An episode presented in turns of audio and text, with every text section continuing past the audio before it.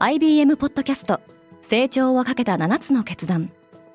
成長をかけた7つの決断とは今後3年間に世界を形作ると予想される7つのビジネストレンドについて IBM が何千ものクライアントとの対話に基づき提言をしたものです。このポッドキャストでは変化の激しい時代において企業が下すべき成長をかけた7つの決断について日本 IBM の7人の専門家と考えていきます。今お聞きのリスニングサービスにてぜひフォローボタンからフォローをお願いします。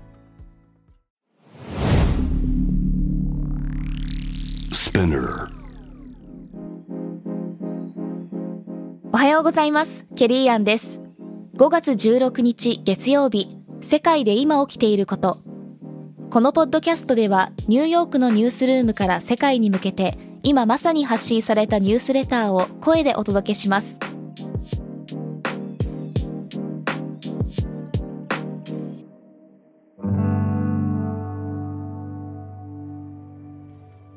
フィンランドとスウェーデンが NATO 加盟に近づいた。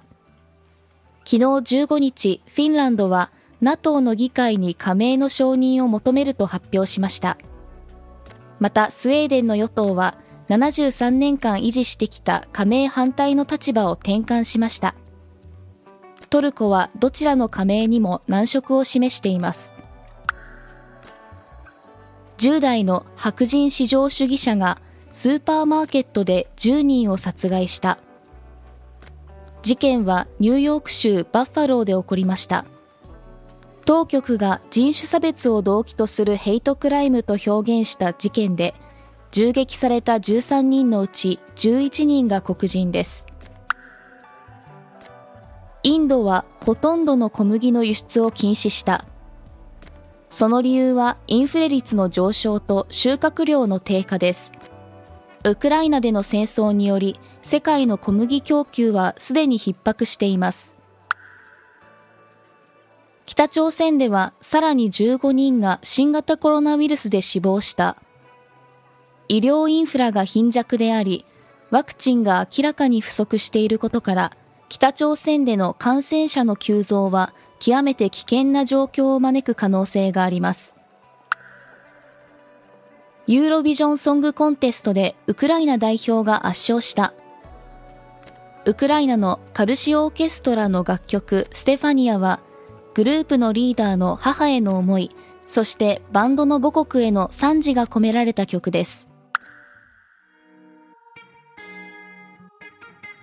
今日のニュースの参照元は概要欄にまとめています。明日のニュースが気になる方は、ぜひ、Spotify、Apple Podcasts、Amazon Music でフォローしてください。Quartz Japan では世界の最先端を毎日2通ニュースレターでお送りしています。他にも世界で暮らす女性の喜びや悩みを伝えるポートレートオブミーがスタートしています。詳しくは概要欄に載せていますので、ぜひこちらも見てみてくださいね。ケリーアンでした。Have a nice day!